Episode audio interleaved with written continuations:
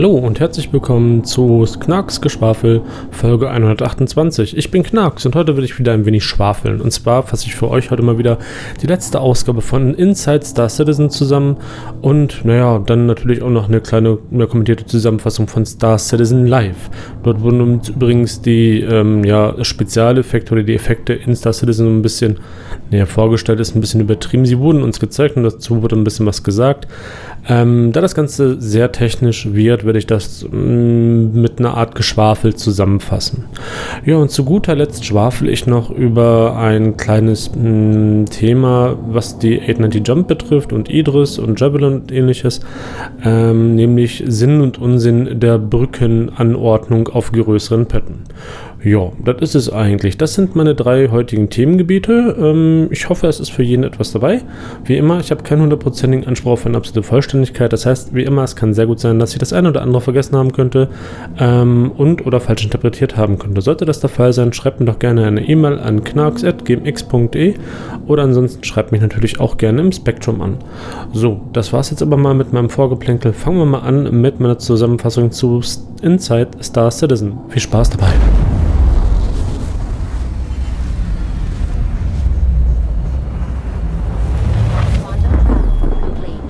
Dann geht es mal los mit Inside Star Citizen. Ähm, dort wurden im Prinzip drei Themengebiete angesprochen. Das erste Themengebiet war naja, die Durchführung von Torbeland ähm, für das Anpassungstool der 300er Serie. Ähm, da ging der, ich boah, ist das einer der, der Chefs? Ich glaube, einer der, der Chefs bei Turbulent, das ist ja eine Firma, die von CIG ähm, engagiert ist, ähm, sich um den Webauftritt von CIG zu kümmern und auszubauen. Der mal mehr, mal weniger gut funktioniert. Ich sage das mal lieber so herum. Aber es ist meine persönliche Meinung. Ähm, in jedem Fall war der gute Mann da vor Ort oder vor der Kamera und hat uns dieses neue Customization-Tool halt gezeigt.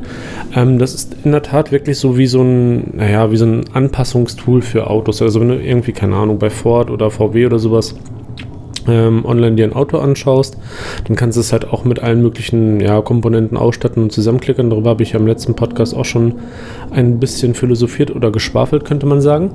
Ähm, und naja, das wurde jetzt halt nochmal vorgestellt und ein bisschen en Detail halt gezeigt. Wichtig bei diesem ganzen Customization-Tool ist, zumindest stand jetzt in dieser sogenannten Tier 0 Fassung, ähm, dass man Farben nicht mehr nachträglich großartig ändern kann. Ähm, müssen wir mal gucken. Also es wurde ja wie immer gesagt später im Spiel, dass man die Raumschiffe nochmal anders lackieren kann etc. pp. Ähm, aber stand jetzt halt nicht. Wenn du das Ding einmal so angepasst gekauft hast, dann ähm, ja, bekommst du das Ding halt auch genauso im Verse geliefert und kannst es erstmal momentan zumindest nachträglich nicht großartig ändern.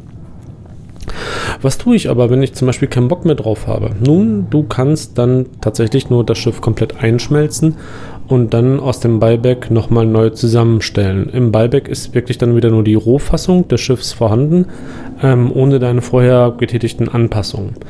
Ähm, die musst du dann halt nochmal neu drauf ausführen und kannst dann das Schiff quasi neu kaufen.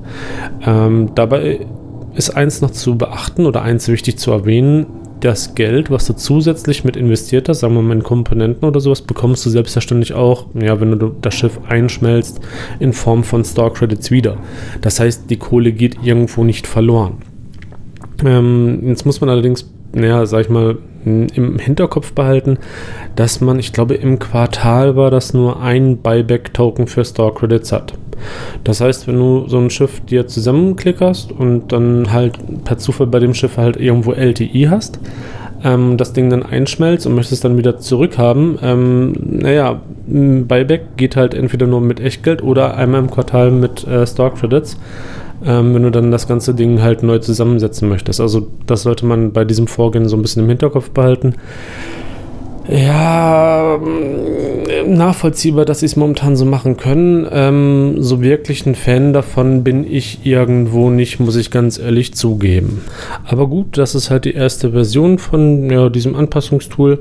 Ähm, da müssen wir mal abwarten, wie das Ganze dann sich noch ähm, entwickelt. Vielleicht kann man ja später tatsächlich die Anpassung nochmal rückgängig machen und gegen etwas anderes austauschen. Es ist halt die erste Version. Ähm, wie gesagt, abwarten und Tee trinken. Das zweite, was uns gezeigt wurde im Inside Star Citizen, was ich persönlich extrem spannend fand, war der kommende neue Hover-Modus. Ähm, wenn ein Schiff quasi wirklich, ähm, naja, in der Schwebe sich befindet, also, na, was heißt in der Schwebe sich senkrecht, waagerecht, also ne, eben auf einem Planeten befindet, dann kann er ohne Probleme hovern. Ähm, dieser Hover-Zustand erzeugt dann oder kann ähnlich genutzt werden wie heutzutage bei den Hubschraubern halt auch, wenn du die Nase nach vorne drückst, ähm, gewinnst du an Geschwindigkeit, verlierst aber an Höhe und wenn du dann natürlich entsprechend in die entgegengesetzte Richtung mit dem Steuerhebel oder Steuerknüppel ziehst, also nach hinten ziehst, dass die Nase nach oben geht, dann bremst du ab und gewinnst auch ein wenig an Höhe wieder.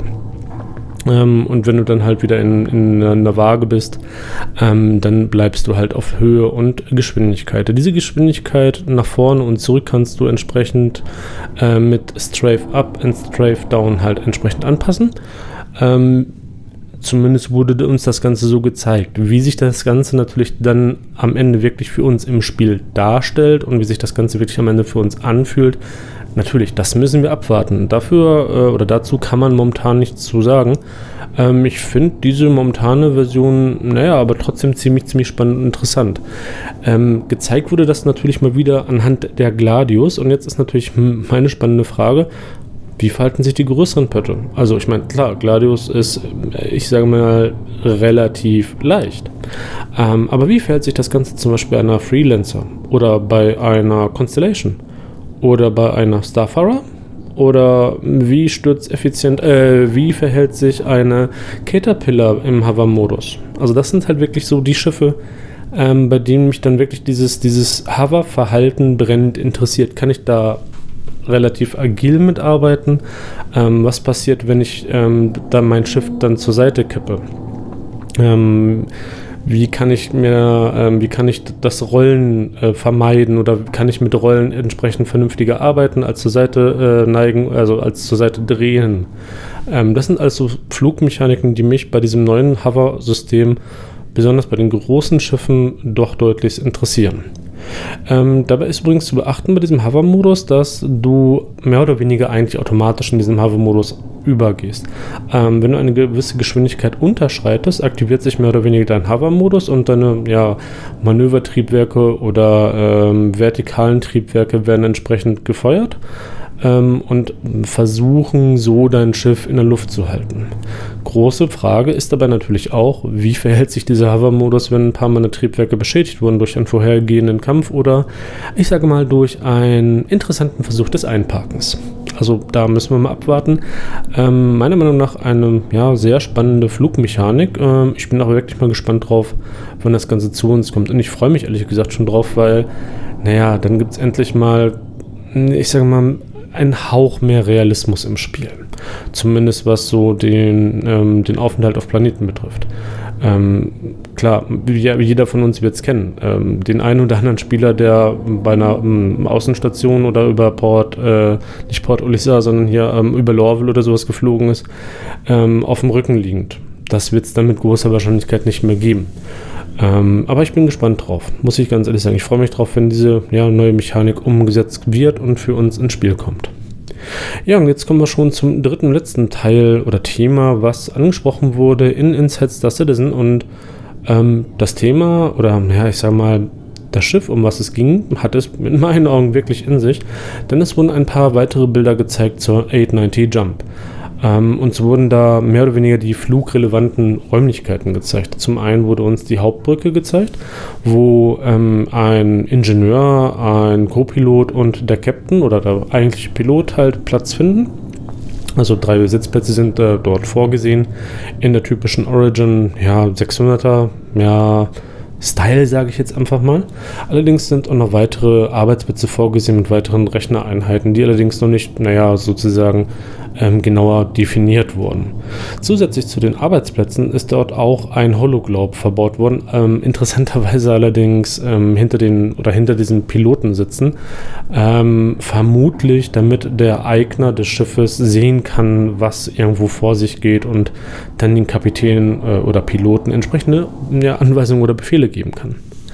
Ja, das sah schon mal ziemlich, ziemlich cool aus. Und dann ist halt ähm, der Designer mit seiner Kamera boah, wie viele Decks waren das? Drei zwei, drei Decks nach unten gegangen durch die, ähm, durch die 890 Jump und hat uns dann noch so quasi in den Innereien des Schiffes ein wenig herumgeführt. Ähm, da das Schiff halt relativ groß ist und halt, naja, wahrscheinlich auch relativ beliebt sein wird als Piratenziel, ähm, sind in den unteren Decks halt Waffenstationen, also eine Armory versteckt oder nicht versteckt, sondern ja, integriert ist die sozusagen in den Wänden in denen ähm, ja, Waffen gelagert werden können, um Piratenangriffe abzuwehren. Zusätzlich befindet sich dort unten auch noch die sogenannte Kampfbrücke, ähm, wo halt ein Pilotenplatz drin ja, vorhanden ist. Ähm, und zusätzlich zu dem Pilotenplatz noch zwei ähm, Plätze für die Remote-Geschütztürme. Ähm, diese Remote-Geschütztürme, das ist, äh, finde ich schon relativ spannend, befinden sich zumindest laut Inside Star Citizen nur in der Kampfbrücke, nicht in der regulären Kommandobrücke. Ähm, von daher, naja, schon eine interessante und spannende Idee. Wenn man ehrlich sein soll, ist ja auch vernünftig. Wenn du Gäste hast oder sowas, du möchtest denen ja vielleicht auch mal die Brücke zeigen, möchtest mit deinen Gästen auf der Brücke, ja, dann möchtest du da ja, das, das All anschauen, schön verglast, alles wunderbar. Du kannst da einen riesigen Hologlob, wo du den schönen nächsten Planeten anschauen kannst. Alles schick, alles fein da möchtest du dich doch nicht mit solchen, ja, Trivialitäten, Kleinigkeiten, Unsinnigkeiten wie Waffensystemen auseinandersetzen. Ich meine, du bist auf einer 890 Jump, wer sollte dich angreifen? Ja, das kann ja schon irgendwo unter Deck irgendwo, sag ich mal, versteckt sein. Ähm, das, klar, kann ich irgendwo nachvollziehen. Das berichtet so ein bisschen den Luxus, wenn du da irgendwo äh, bei einer Luxusjacht, keine Ahnung, so, so einen kleinen Geschützturm, Operator Seat halt hast. Ähm, macht keinen Sinn. Kann ich nachvollziehen, finde ich eigentlich ganz nett. Natürlich hat diese Anordnung von oder diese das Vorhandensein, sagen wir es mal so rum, von zwei Brückeneinrichtungen innerhalb der Community, gerade bei den Besitzern von größeren Schiffen, ein wenig für Diskussionen so, ähm, gesorgt, ähm, worauf ich natürlich auch noch eingehen werde in meinem Geschwafel. Aber so unterm Strich muss ich sagen, das, was wir bisher über oder von der 890 Jump gesehen haben, ja, gefällt mir. Also ich finde die Idee hinter dem ganzen Ding halt spannend. Okay, die Idee der Raumaufteilung, mm, was man am Ende mit 890 Jump machen kann, machen soll, mm, gebe ich zu, weiß ich bisher immer noch nicht. Aber momentan muss ich sagen, ist es einfach ein sehr, sehr spannendes Schiff. Ja, und das war es auch schon. Das war das dritte und letzte Thema, was uns in Inside Star Citizen ähm, gezeigt wurde oder angesprochen wurde, sagen wir es auch mal so rum. Und ich würde sagen, nachdem wir das auch abgehandelt haben, machen wir mal weiter mit meiner kleinen kommentierten Zusammenfassung von Star Citizen Live. Und dabei wünsche ich auch schon mal viel Vergnügen.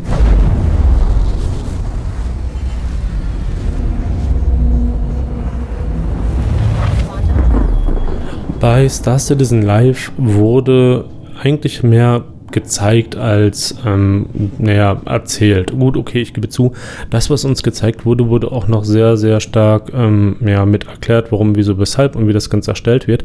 Da dies allerdings relativ technisch naja, abgelaufen ist und ähm, im Podcast naja, irgendwie naturgemäß relativ wenig Bilder ja, gezeigt werden können, ähm, werde ich mich darauf beschränken, die Notwendigkeit von diesen Spezialeffekten irgendwo ähm, ja, zu erläutern oder zumindest zu versuchen zu erläutern.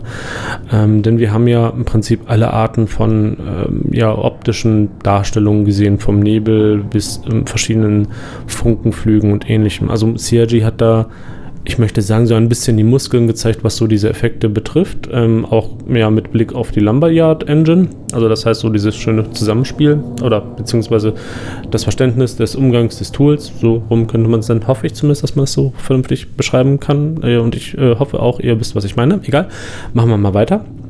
Ähm, denn ähm, die Quintessenz von der Folge ist einfach, ähm, dass uns da versucht wurde, zumindest meiner persönlichen Meinung nach, ähm, klarzumachen, welche große Aufgabe und Besonderheit oder was einfach der Sinn mit den ganzen Spezialeffekten ist. Und zwar einfach dem ganzen Universum ein bisschen mehr Leben einzuhauchen.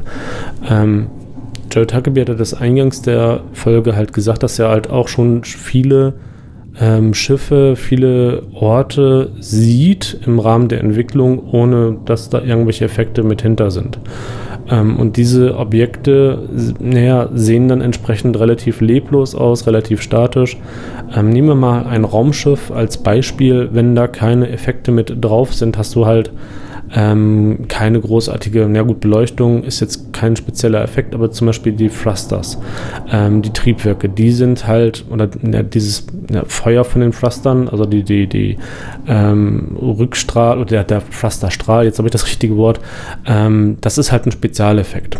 Die Farbe und alles, die, die, die Auswirkung, ähm, das macht halt dieses Schiff dann damit auch lebendig. Auch, dass du ähm, wenn du im Schiff bist, auf größeren Schiffen, so, so vielleicht so einen leichten Bodennebel hast oder sowas oder durch ähm, so einen leichten, wenn Lichteinfall ist, so, so ein kleiner Nebelschleier sich über den Boden erstrecken. Auch das sind halt Effekte, die ein größeres Schiff zu mehr Leben verhelfen. Oder wenn ein Schiff beschädigt ist oder ähnliches, ähm, dass dann da irgendwie verschiedene Funken rauskommen, raussprühen. Je nach Temperatur kann die sogar CRG anders ausschauen lassen.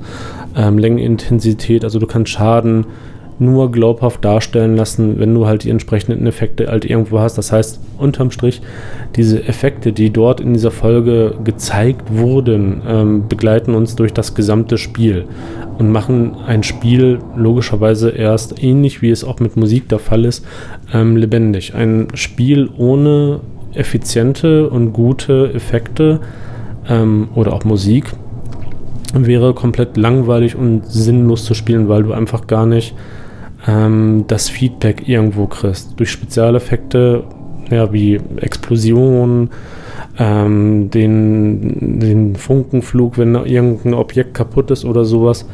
Ähm, erst dadurch merkst du oder spürst du, was da gerade passiert ist. Du wurdest getroffen, dann explodiert irgendwo hinten links so so ein Schaltkasten oder sowas.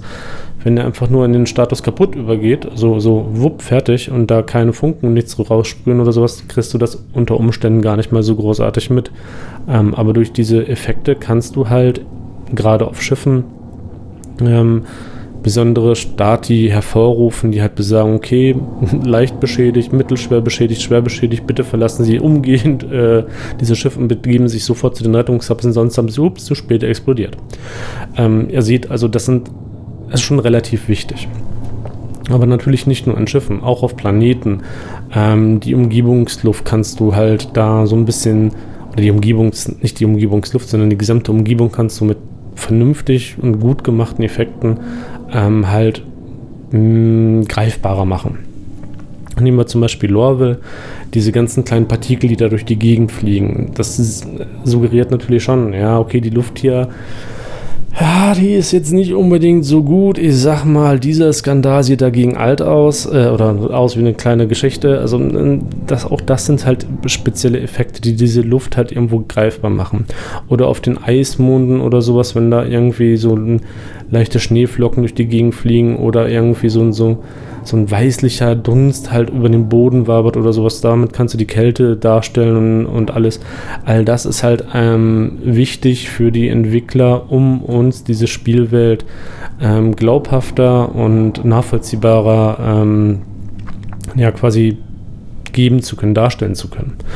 Ähm, in Squadron 42 ist einer der größten Effekte, äh, was wir zumindest bisher wissen, der sogenannte Coil. Ähm, das ist eine Nebelformation, die durch die Zerstörung von zwei Planeten hervorgerufen wurde, mit Trümmerstücken und hast du nicht gesehen, alles Mögliche. Und auch das ist unterm Strich, also auch diese, diese Nebelwand als solches ist schon ein kompletter Spezialeffekt und allem, was wir da drin gesehen haben mit dem Blitzen und allem drum und dran, auch das sind entsprechende Spezialeffekte, ähm, die halt das Ganze halt erst wirklich mit Leben ähm, ja, versehen. Wenn da einfach nur so ein Trümmerhaufen werde, wo der Plan oder wo, unterschiedliche Asteroiden oder sowas drin sind, ohne dass da irgendwie äh, Blitze oder sonstiges noch drumherum wuseln, dann ja, sieht das halt im, ja, im besten Fall halt aus wie so ein naja, trauriger Haufen Asteroidenklump. Ähm, aber suggeriert hier halt keine Gefahr, die von diesem Ort als solches irgendwo ausgeht, was dann, naja, so ein bisschen schade Schokolade wäre. Und naja, das Ganze wurde uns halt ähm, in der Ausgabe von, in, nee, Quatsch, Star Citizens Live, nicht Inside Star Citizen, hoi, hoi, hoi diesen Namen, ähm, suggeriert, nicht suggeriert, sondern dargestellt und ähm, erklärt. Und das muss ich sagen, fand ich nicht schlecht. Spannend fand ich, ähm, dass diese diese Effekte halt logischerweise halt auch Auswirkungen haben ähm, für die Lichtverhältnisse. Das heißt, so Blitz oder sowas dient dann halt auch als kurzfristige Lichtquelle, die dann halt auch entsprechend bei der Beleuchtung mit berücksichtigt werden muss, bla bla bla bla bla. Ähm, und das sah schon ziemlich geil aus. Also die, die Sachen, die er uns da gezeigt hat ähm, in der Präsentation, ähm, meine Fresse, muss ich sagen. Also die hatten durchaus Hand und Fuß.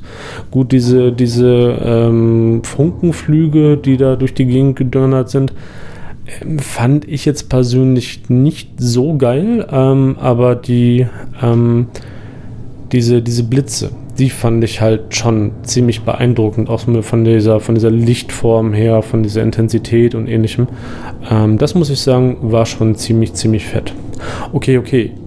Zusammengenommen, also wenn wirklich alles zusammenspielt und halt auch alles richtig zusammenspielt, ähm, wie uns da halt das natürlich auch gezeigt wurde. Also mit den Nebeln, mit Funken und mit Blitzen und allem drum und dran. Und auch wenn da diese Blitze sich so an Objekten her hoch, ähm, ja, hocharbeiten, hochfressen, könnte man sagen. Ähm, das ist schon ziemlich, ziemlich fett. Das ist schon ein ziemlich, ziemlich großes Kino. Ähm, und da ist so eine gewisse Intensität bei.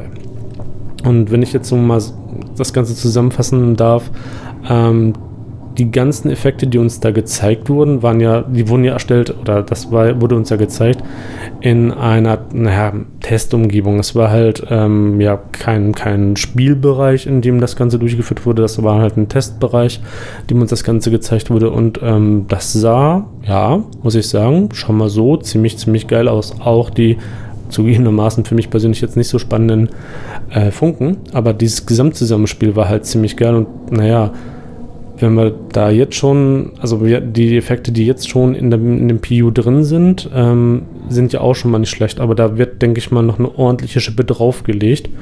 Ähm, und wenn ich da an die Squadron 42 Demo denke oder zurückdenke, gerade was Recoil betrifft, also diese riesige Nebelwand, ähm, da freue ich mich schon drauf, muss ich ganz ehrlich sagen. Also ich bin mal gespannt drauf, wie weit diese Effekte noch gehen werden. Und zugegebenermaßen, ähm, ich bin mal gespannt drauf, wie hardware-effizient sie diese Effekte am Ende des Tages bauen werden. Weil machen wir uns natürlich nichts vor. Jeder Effekt bedeutet natürlich Rechenleistung für unsere Grafikkarten und oder CPUs. Ähm, das heißt, du musst da schon so, naja, in meinen Augen eine Waage halten, dass du halt eine effiziente Weg oder einen effizienten Weg halt findest, um diese Effekte zu generieren, ähm, ohne dass halt der ähm, Client-Rechner am Ende des Tages schmilzt.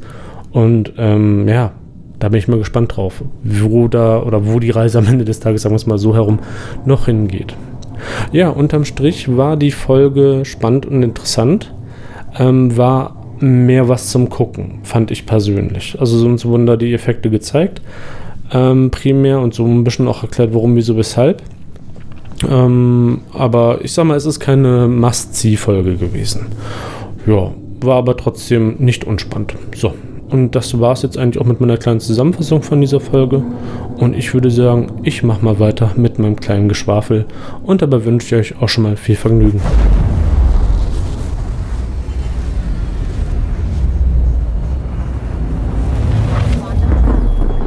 Und da sind wir auch schon im letzten Teil meines heutigen Podcasts und zwar in dem Teil des Geschwafels. Und heute schwafel ich ein wenig über hm, die großen Pötte und deren Brücken. Denn in Inside Star Citizen wurde uns ja die 890 Jump gezeigt und dort wurde uns ja auch gezeigt, dass eine Kampfbrücke bei der 890 Jump vorhanden ist. Nun, den einen oder anderen wird es jetzt wahrscheinlich äh, etwas verwundern, warum zum Geier hat die 890 Jump eine Kampfbrücke? Immerhin ist es doch eine Luxusjacht. Ja, das ist richtig. Es ist eine Luxusjacht und ja, sie hat eine Kampfbrücke. Ähm, das ist übrigens nichts Neues denn diese Brücke war bereits im Konzeptverkauf so angepriesen. Und wenn man ehrlich ist, ähm, äh, macht es ja auch, wie vorhin auch schon erwähnt, so ein bisschen Sinn, dass dieses Schiff eine separate Kampfbrücke hat, von wo aus die Waffensysteme bedient werden können, einfach um auch, zumindest meiner persönlichen Wahrnehmung nach, ähm, diese Profanität von Waffensystemen rauszuhalten aus der wunderbaren Optik der normalen Brücke.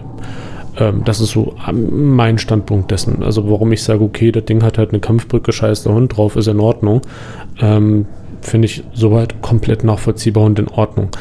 Das andere oder der andere Grund, warum das Ding halt eine Kampfbrücke hat, ähm, wenn man sich jetzt besonders mal Inside Star Citizen anschaut, es ist im Bauch des Schiffes, wo auch die Armory und ähnliches ist. Ähm, das heißt, wenn das Schiff ähm, ja, quasi von Piraten überfallen wird und geentert werden sollte, ähm, werden sich wahrscheinlich alle Betroffenen in diesem Bereich des Schiffs zurückziehen, ähm, können die Brücke aufgeben und haben halt trotzdem weiterhin die Kontrolle über das Schiff, über die Waffensysteme und können von dort aus die oder das Enterkommando effizient abwehren. Ne? Also äh, macht schon irgendwo Sinn.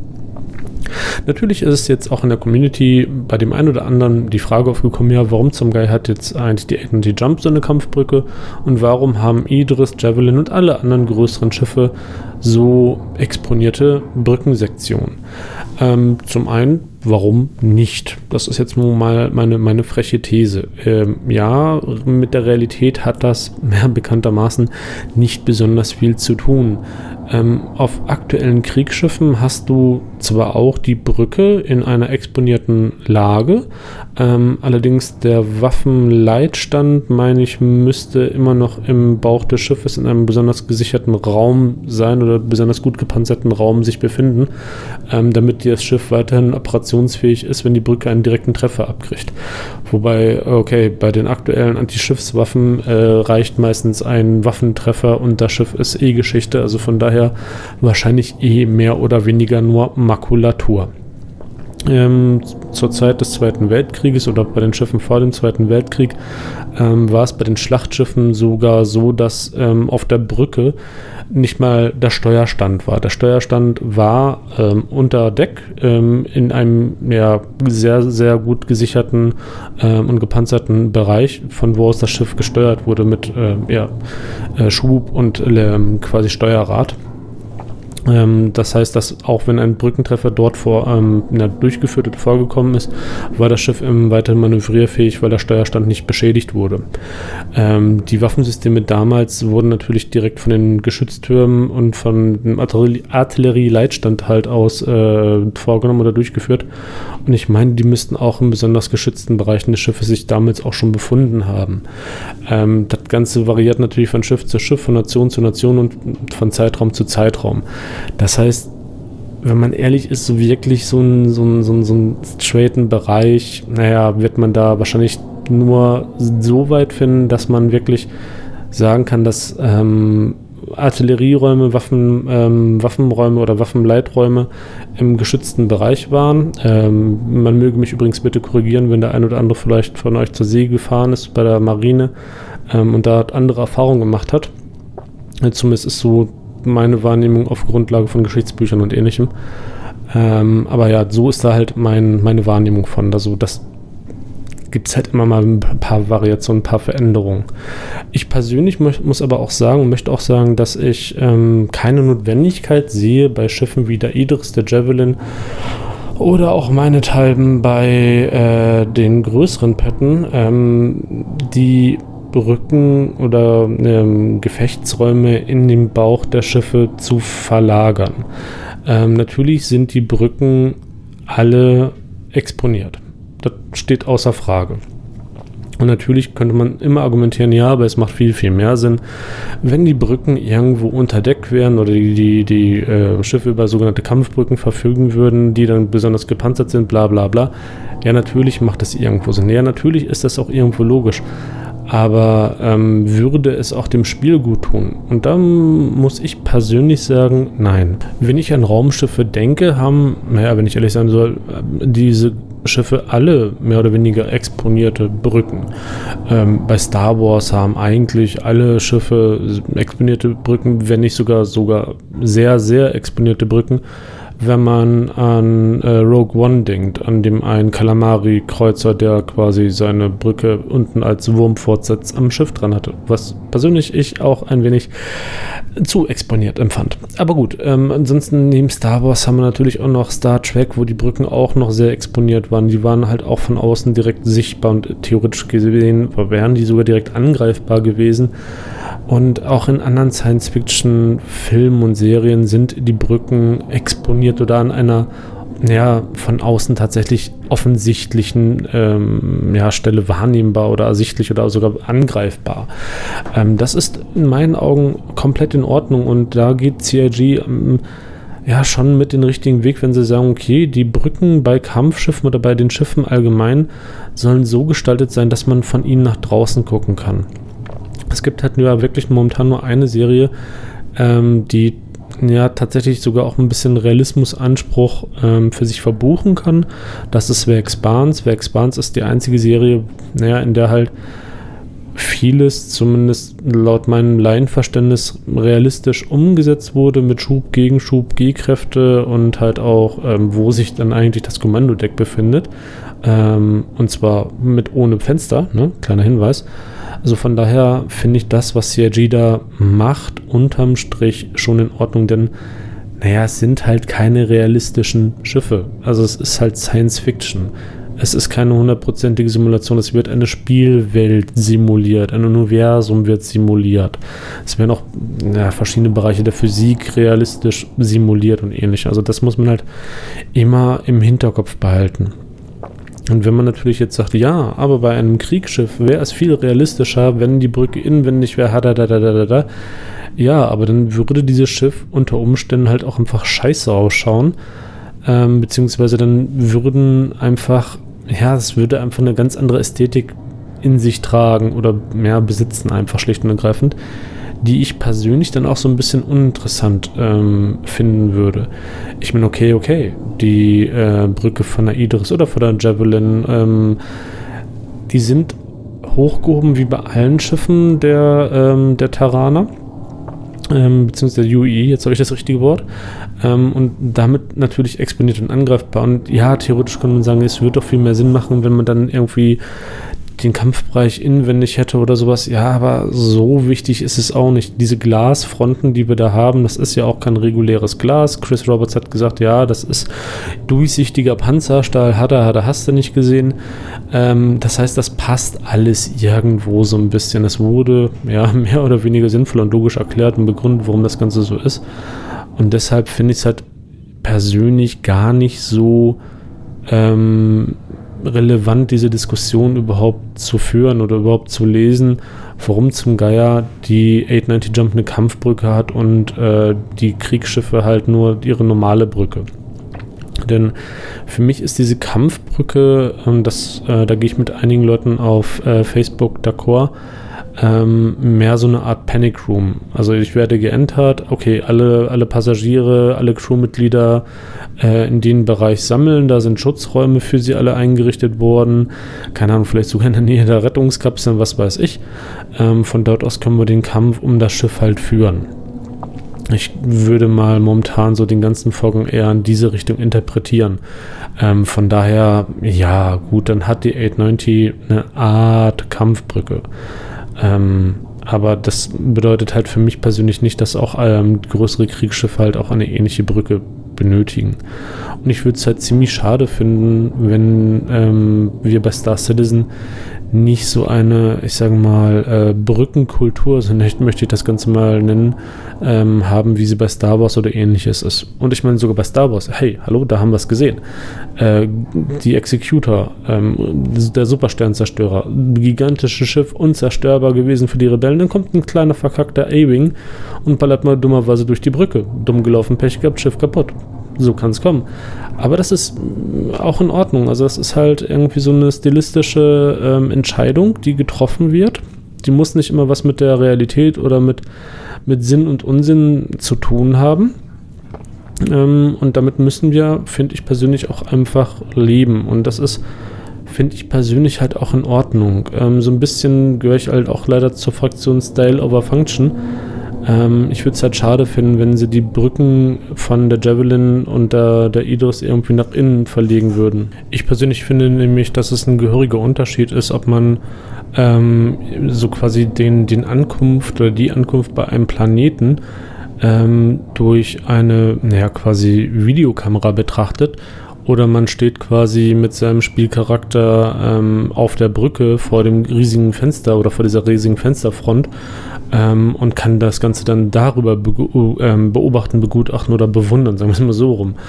Ähm, auch ein Raumkampf finde ich einfach, ich meine, klar, ich bin zwar exponiert, aber es hat einfach so ein bisschen mehr, weiß ich nicht, es, ich finde es halt einfach cooler, wenn man den halt mehr sieht. Also nicht auf dem Monitor, nicht über Kamerasysteme oder sowas, sondern wirklich ja, auf der Brücke halt wahrnehmen kann. Die Explosion, die Lichtblitze und die Jäger und allen drum und dran. Also das hat einfach weiß ich nicht, mehr Stil, das hat einfach mehr, äh, mehr Gesicht, sage ich jetzt einfach. Es fühlt sich einfach geiler an. Also zumindest ist das meine persönliche Meinung in dieser Richtung. Auch wenn ich weiß, dass es wahrscheinlich sinnvoller wäre, wenn die Brücken irgendwo mehr geschützt wären. Aber trotzdem bleibe ich bei meiner Ansicht, dass ähm, wenn das so ja, umgesetzt wäre von CRG, vermutlich auch einiges an Zauber aus dem Spiel herausnehmen würde. Einige Aha-Momente, wenn man vermutlich, naja, gerade in ein neues System springt oder so eine, so eine epische Cutscene hat oder sowas, das wird wahrscheinlich schon einiges vom Zauber der Szene nehmen, wenn ich, naja, einen neuen Planeten besuche oder einen, einen Raumsprung durchführe oder ähnliches und dann das Ganze nur durch Außenbordkameras oder sowas ähnliches äh, wahrnehme. Das würde ich ähm, einfach als ähm, ja, Stimmungskiller irgendwo betrachten. Bei der 890, wie gesagt, finde ich das gar nicht mal so schlimm. Also das finde ich da schon absolut in Ordnung. Ähm, dass da eine Kampfbrücke vorhanden ist. Ich finde halt, man sollte ähm, so ein bisschen differenzieren zwischen was ja, sinnvoll ist, also allgemein, was Star Citizen betrifft, da ist ja immer die grundsätzliche Diskussion, ja, aber in der Realität würde das ja ganz anders auch schon, das macht realistisch betrachtet keinen Sinn. Ja, das ist richtig. Das muss halt auch nicht für die Realität äh, oder in der realen Welt Sinn machen, das Ganze. Das muss halt in dem Spiel Sinn machen. In dem Spiel muss das Ganze funktionieren. Das muss ähm, dem Spiel, naja, etwas Positives geben. Das heißt, bei den, bei den Brücken der Großkampfschiffe ist es halt für das Spiel besser, wenn die exponiert sind, da ein Großteil der Spieler ähm, exponierte Brücken auf größeren Schiffen ja so oder so schon kennt. Nicht ohne Grund gab es ja ein riesen Genöle, warum zum Geier die äh, Idris ähm, eine eingeschränkte Brückensicht ähm, habe, was den Piloten betrifft. Da soll wohl oder ist wohl ähm, bei der einen Gamescom-Demo zu sehen gewesen, dass da eine Verstrebung, naja, sag ich mal, so ein bisschen die Sicht des Piloten einschränkt.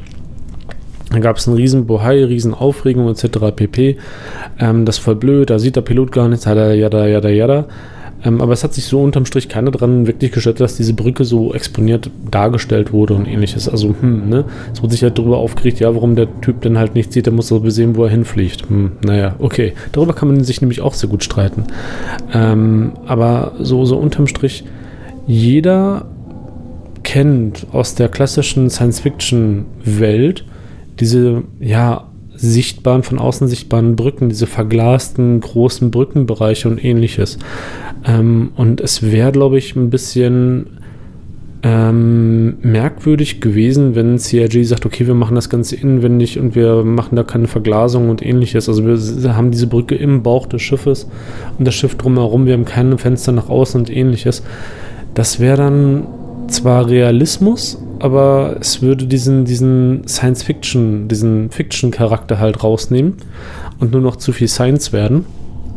Und wäre deswegen so ein bisschen, ein bisschen schade, weil viele Leute, die das Spiel unterstützen, meine Wenigkeit inklusive, ähm, die kennen ja noch Wing Commander, Star Wars, klar, kennt im Prinzip auch eh jeder.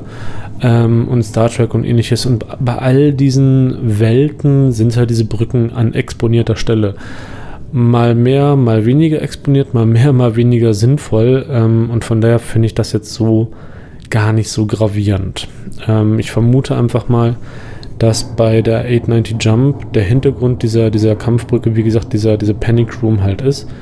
Ähm, und wie auch schon gesagt, dieser, naja, diese Panic Bridge, diese Panikbrücke, naja, klingt auch irgendwie komisch, ähm, die ist halt gebaut worden oder die ist halt schon während der Konzeptphase beschlossen worden. Alles, was dann natürlich, wie auch schon bereits gesagt, ähm, da noch mit reingeflossen ist, dass das Ding irgendwie als Command-and-Control-Schiff einzusetzen ist und ähnliches, ähm, das ist, soweit ich das Ganze ähm, sagen kann, für mich persönlich mehr so eine Vermutung seitens der Community ohne Grundlage, dass CIG irgendwas in der Art und Weise bestätigt hat. Gut, sie haben es auch nicht verneint, das möchte ich hier mal auch nochmal sagen. Ähm, aber zumindest wurde es schon mal nicht bestätigt.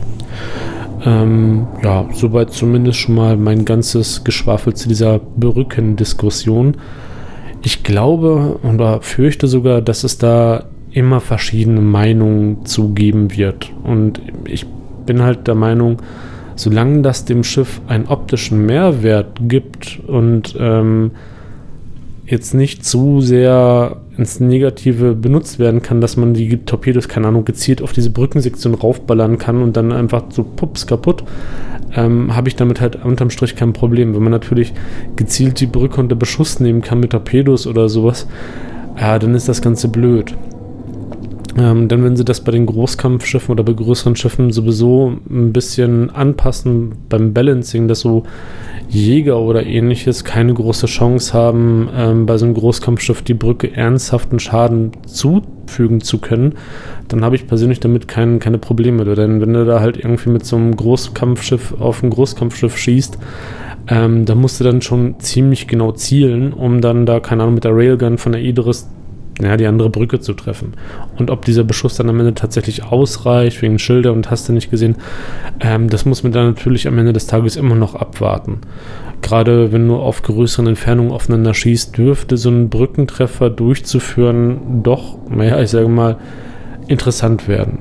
Ähm, kommt halt auch immer darauf an, wie die Geschossgeschwindigkeit ist, äh, wie der Vorhaltepunkt zu setzen ist und ähnliches. Also das heißt, bei Großkampfschiffen, ja, meinethalben kannst du da halt mit den, mit den Kanonen wunderbar die Brücke zerstören. Ähm, aber ich denke mal, das wird halt auch nicht so einfach sein. Also ich vermute mal, da wird CRG schon das richtige Maß an Balancing ähm, hinbekommen. Vor allem, wenn diese Brückensektion die gleiche Panzerung besitzt, mehr oder weniger wie der Rest des Schiffes. Ähm, da kommen wir ja auch noch zu einem weiteren Punkt. Das ist natürlich die Frage, äh, gibt es unterschiedliche Panzer, äh, Panzerungsbereiche bei den Großkampfschiffen und ähnliches. Dass überhaupt ähm, die Diskussion einer Kampfbrücke einen Sinn macht oder eine, eine Relevanz halt hat. Ähm, denn wenn ich mir überlege, dass ich so aus ein paar Kilometer Entfernung auf also Großkampfschiffkampf halt durchführe, ähm, und dann halt irgendwie auf so eine kleine ähm, Brücke von der Javelin oder von der Idris schießen soll und die halt am besten noch treffen soll mit der großen Railgun von der, von der Idris, die wahrscheinlich eine relativ geringe Schussfrequenz haben wird.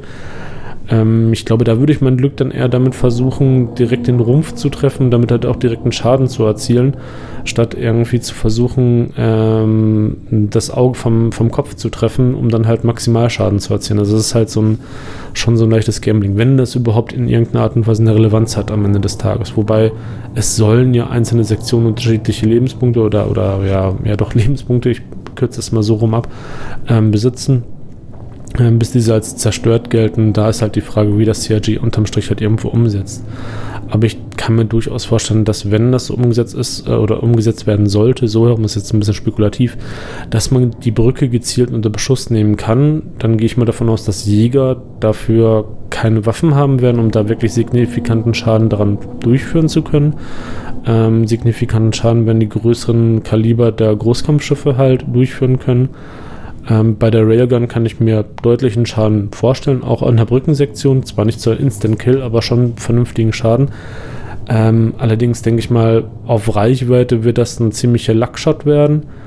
Ähm, bei den Geschütztürmen wirst du wahrscheinlich auch, also wenn du mit einem Großkampfschiff Geschützturm, gut, ne, gibt es natürlich auch solche und solche Geschütztürme, ist klar. Ähm, wenn du da halt irgendwie ähm, auf die Brücke rein äh, oder einhämmerst, klar, da wirst du auf lange Sicht natürlich auch Schaden machen ähm, und die Brücke irgendwo zerstören. Aber auch da kann sich dein, dein Gegnerschiff halt in eine andere Position bringen, weshalb dann irgendwie deine Schüsse ähm, wieder auf den Rumpf gehen oder ins Nichts gehen oder ähnliches. Und je größer die Reichweite, desto geringer wird die Wahrscheinlichkeit, dass du die Brückensektion entsprechend treffen wirst, etc. pp. Ähm, da bin ich mal gespannt drauf. Das ist halt, wie gesagt, ja irgendwo eh die Frage, wie Sergi den Großkampfschiffkampf irgendwo durchführt. Ähm, momentan, wie gesagt, ist für mich die Diskussion, warum zum Geier keine Groß, also die Großkampfschiffe oder Kampf, äh, größere Kampfschiffe allgemein, die keine Kampfbrücke haben, ähm, für mich mehr oder weniger irrelevant. Ähm, bei der 890 Jump macht es einfach Sinn, dass die eine in Anführungszeichen Kampfbrücke halt hat. Das ist halt, ja, Panikraum und gut. Ähm, beim Rest sehe ich persönlich keine ja, Notwendigkeit. Aber das ist halt meine persönliche Meinung. Wie seht ihr denn das Ganze? Sagt ihr, ja, so ein Großkampfschiff, der sollte schon oder das sollte schon auf jeden Fall so eine Kampfbrücke haben oder so eine Backup-Brücke oder sowas? Das muss auf jeden Fall sein, sonst ist das totaler Crap. Oder sagt ihr, ach nö, passt schon so wie es ist, so sieht es zumindest cool aus? Das würde mich mal interessieren. Schreibt mir das doch gerne mal an knacks.gmx.de. Ja, und damit bin ich auch schon am Ende meines heutigen Podcasts angekommen. Ich hoffe, ihr fandet es unterhaltsam und damit möchte ich mich nämlich auch von euch verabschieden. Wie immer, ohne Anspruch auf eine absolute Vollständigkeit oder ja, doch Vollständigkeit. Ähm, und das Ganze ist halt meine persönliche kleine Meinung mit der Option, dass ich mich auch durchaus irren kann. Wie gesagt, Lob und Kritik gerne auch an knarks.gmx.de und äh, ansonsten könnt ihr mich auch immer gerne anschreiben im Spektrum. Und jetzt würde ich aber sagen, wir sehen uns im Verse. Tschüss.